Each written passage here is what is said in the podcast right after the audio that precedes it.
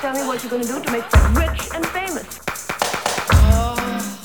In New York.